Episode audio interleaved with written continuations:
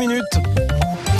Rapide coup d'œil sur euh, la météo pour aujourd'hui, Thomas. Des nuages pour ce matin, du soleil pour cet après-midi. Il fera 22 degrés au meilleur de la journée. Le tout info, l'actualité en 3 minutes sur France Bleu, Belfort-Montbéliard, Émilie Pou et la santé mentale des étudiants à la une ce matin. L'Agence régionale de santé de Bourgogne-Franche-Comté a mis en place une aide psychologique en ligne baptisée Etucare.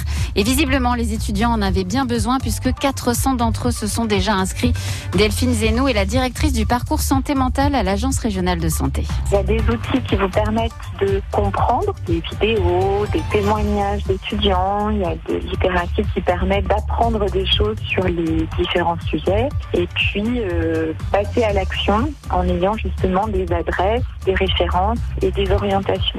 Etucare, dispositif mis en place par l'Agence régionale de santé. Une information judiciaire a été ouverte à Montbéliard. Après le meurtre d'une femme de 27 ans la semaine dernière dans le quartier de la Petite Hollande, information judiciaire pour meurtre par conjoint. Les enquêteurs cherchent à savoir quelles étaient les relations entre le suspect en fuite et la victime. Ils essayent aussi de savoir s'il a été aidé pour se cacher.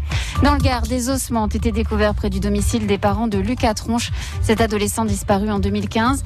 Ils ont été retrouvés dans des parois rocheuses. Toutes les pistes restent ouvertes, selon Éric Morel, procureur de la République de Nîmes. Les hypothèses de travail restent toujours d'actualité, puisque la présence de ces éléments et de ces ossements ne nous permet pas de savoir euh, comment ils sont arrivés là. Est-ce que c'est un accident? Est-ce que c'est une chute accidentelle?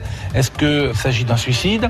Ou bien est-ce qu'il y a pu y avoir une altercation et euh, la victime aurait été poussée? Pour l'instant, nous n'en savons rien. Le parquet de Lons-le-Saunier, de son côté, ouvre une enquête sur des mouvements d'argent suspects autour de l'entreprise MBF, placée en liquidation judiciaire cette semaine.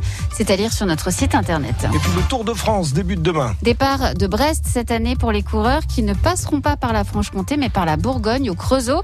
Le président du comité régional de cyclisme de Bourgogne-Franche-Comté, Gilles Zoppi, était notre invité ce matin.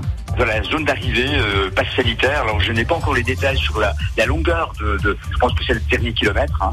et, euh, et, avant cela, il y a des possibilités de fan zone, comme ça se fait pour le foot, avec des, des écrans géants, et là encore, euh, le pass sanitaire sera, euh, sera demandé pour être exclu de ne pas avoir de, de cluster déclenché par le, par le Tour de France. Gilles Zoppi, que vous pourrez entendre dans le journal de 9h.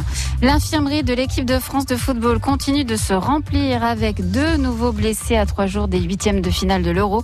Thomas Lemar et Marcus Thuram. Et puis le FC Sochaux-Montbéliard joue son premier match de préparation ce soir contre les Luxembourgeois de Dudelange.